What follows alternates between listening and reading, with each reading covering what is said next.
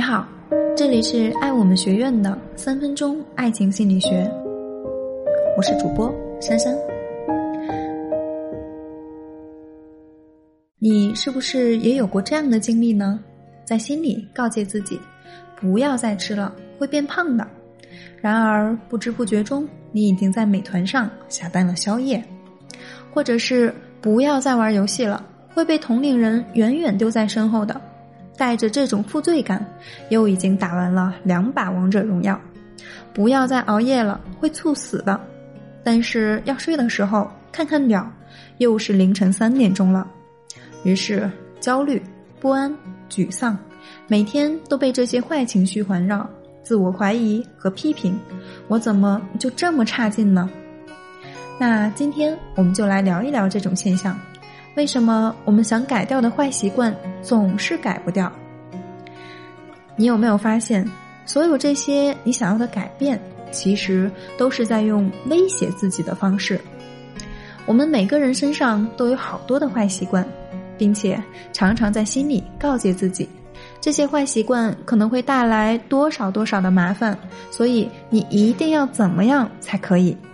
然而，心理学家发现，比起威胁。我们的大脑其实更喜欢好消息，所以想要做出改变，重要的不是拿坏习惯的危害来威胁恐吓自己，恰恰相反，真正的改变需要顺从自己，奖励自己。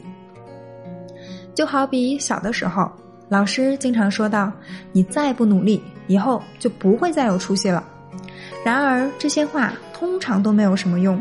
我们基本上都是左耳进右耳出，完全不在意，也不会坚持认真学习。而调动学生积极性最有效的办法是什么呢？三个字：小红花。我想问，你还记得那些年被小红花支配的感觉吗？每天都按时完成作业，上课积极举手回答问题，甚至帮助同学，就为了得到老师的一句表扬和一朵小红花。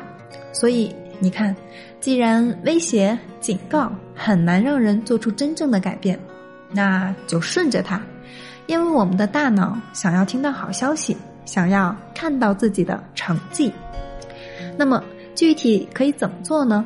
我给大家的建议是：及时给予自己肯定，让你的大脑把改变当做一种奖励，而且这种奖励要及时，未来太远。不如着眼当下，例如你打算减肥，不要告诉自己长胖了穿衣服也不好看，而且还容易得各种病症，所以赶紧减肥减肥。你要告诉自己的是，减肥之后就能穿上漂漂亮亮的小裙子了，会更加迷人，所以我要减肥。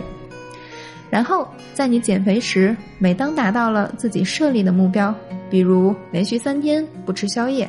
并且坚持每天跑步十五分钟，那么就奖励自己买一个喜欢的口红或者耳钉，或者多看一个小时的综艺，等等等等。最后，我再强调一遍，比起威胁，我们的大脑更喜欢听好消息。所以，你准备好做出全新的改变了吗？那今天的内容就到这里了，请你在音频下方。点赞或者打卡，说一说自己听完这期节目的感受。如果你有情感上的问题，也欢迎给我们留言，我们的专业导师团队会来帮你解决困惑。那我们下期再见喽。